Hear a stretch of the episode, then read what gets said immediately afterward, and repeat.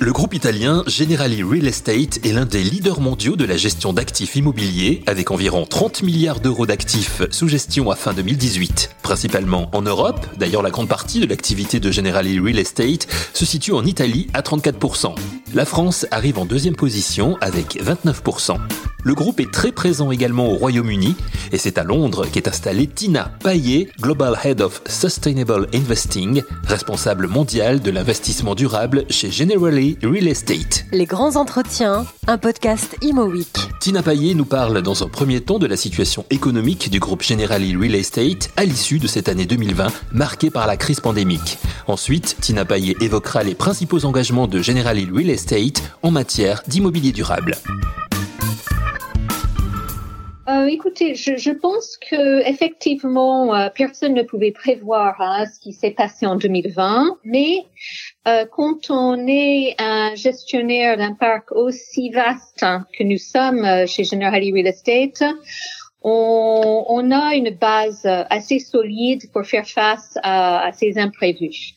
Et, et, je dirais que je pense qu'on démarre 2021 avec un espoir euh, très fort que nous allons voir une normalisation euh, à la fois de l'activité euh, de nos utilisateurs, parce que c'est important, mais on va encore devoir les accompagner c'est important aussi. Euh, il y a des changements euh, massifs dans la façon dont les utilisateurs fonctionnent euh, suite euh, aux divers euh, confinements que nous avons pu avoir partout euh, sur les territoires où nous avons nos, notre portefeuille.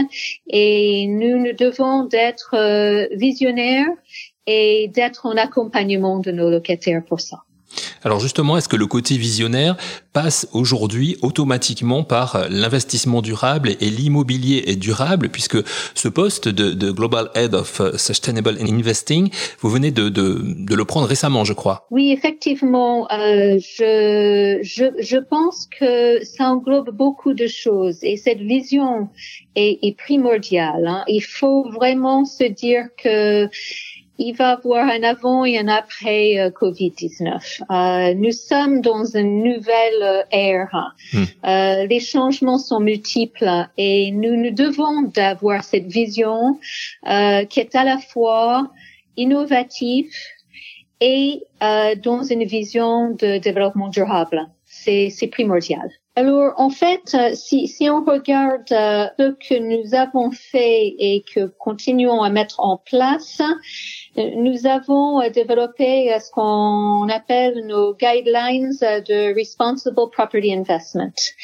Et en fait, dans ces guidelines, l'idée est de s'assurer que les critères ESG, alors je ne veux pas parler de, des acronymes, mais environnement, social et gouvernance, sont embarqués dans l'ensemble de nos activités d'investissement, de développement, de gestion immobilière. Et pour ça, nous nous focalisons sur deux axes principalement. Augmenter le part d'actifs qui sont euh, avec euh, des accréditations euh, de développement durable mmh. dans notre portefeuille. Donc, ça veut dire quoi? Acquérir des actifs qui ont des certifications de développement durable, euh, les plus connus étant LEED, BRIAM, HQE en France, par exemple. Euh, rénover nos actifs existants en visant de nouvelles certifications et des améliorations dans leur performance, donc ESG, et développer des actifs innovants de point de vue ESG. Donc ça, c'est le premier axe. Deuxième axe, c'est de lutter contre le réchauffement climatique et ses risques. Euh, nous nous sommes engagés sur euh, ce qu'on appelle le Net Zero Asset Owners Alliance.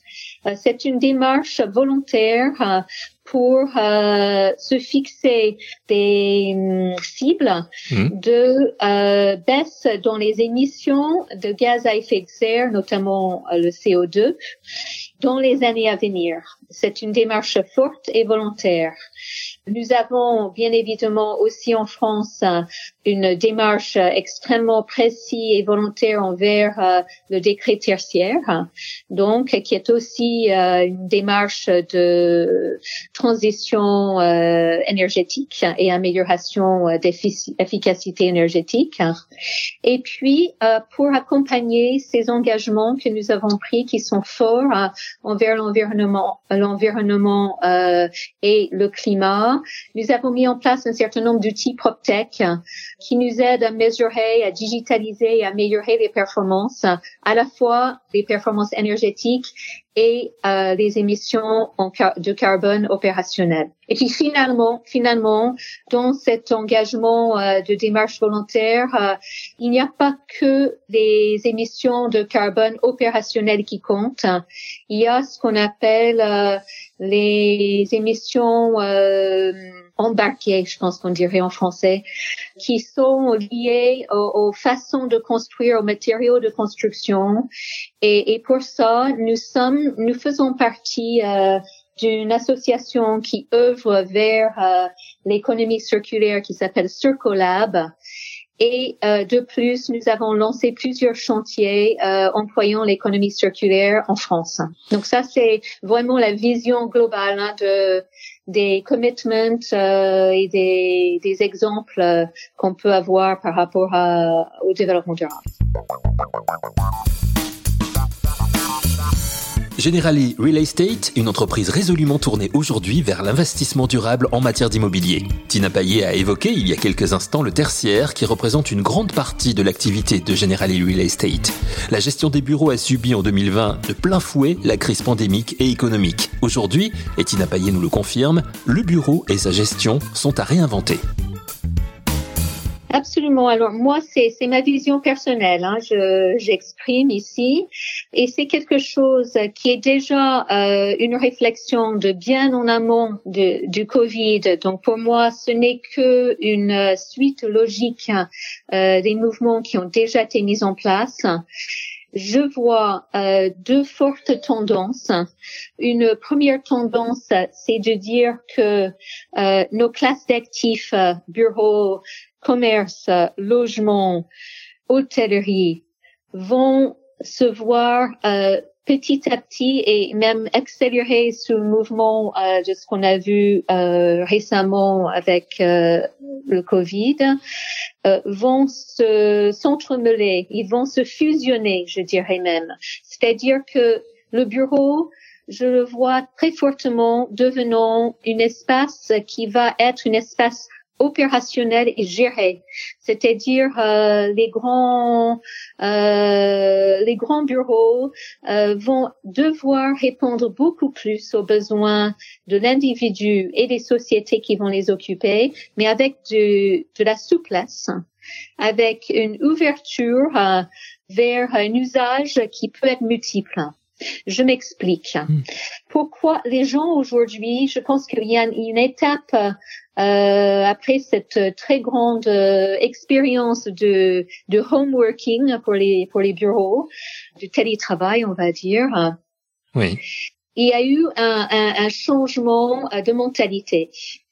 Et aujourd'hui, on ne va pas faire revenir en arrière euh, les gens. Par exemple, une fois que vous avez eu un smartphone, eh ben, vous retournerez pas à votre ancien téléphone portable euh, qui ne fait que appeler.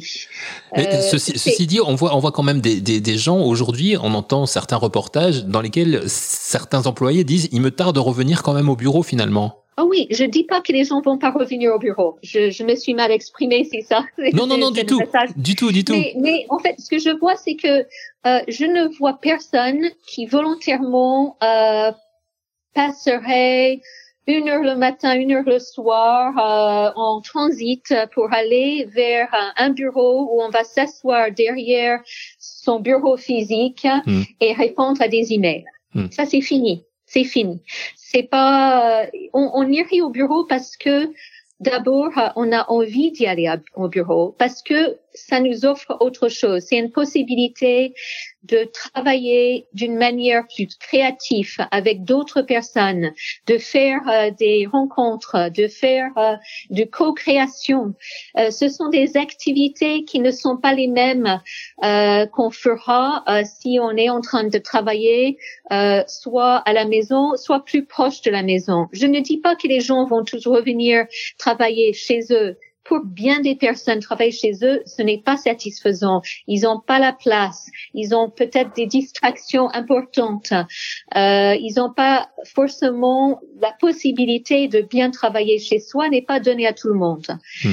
Je pense qu'il y aura de plus en plus de qu'on appelle, surtout dans les grandes villes, hein, qui ont des problématiques de transport, euh, de longs trajets de transport, je pense qu'on verra euh, l'arrivée de plus en plus d'espaces de style coworking, euh, mais d'espaces qui peut être aussi euh, basés plutôt dans un café, dans un lobby d'hôtel, mais des espaces de travail qui peuvent être utilisés à bon escient, proches de chez soi et qui permettrait de dire je viens au bureau central que pour des activités vraiment de co-création, de travail en groupe, de, de rencontres avec des clients, de, euh, de team building, euh, des choses bien précises. Donc je vois en fait un, un vrai changement dans l'utilisation euh, dans les années à venir. Le concept de bureau d'ores et déjà donc appelé à être vu autrement, c'est ce à quoi s'emploie Generali Real Estate, et ce depuis déjà quelques années avant la crise sanitaire de 2020.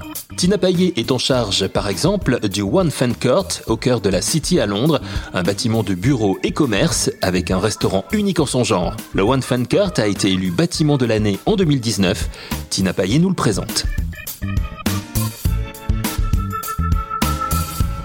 Oui, alors je, je, pense justement, et je suis très contente que vous m'ayez posé la question parce que c'est mon petit bébé, ce One Fan Court. C'est euh, quelque part, ça a été livré avant euh, le, euh, la crise euh, de Covid. Et mais euh, déjà, cet immeuble, ce projet, a conjugué, euh, je dirais, toutes ces idées et toute cette vision de qu'est-ce que qu'est-ce que, pas le, uniquement le bureau de demain, mais qu'est-ce que l'immeuble de demain?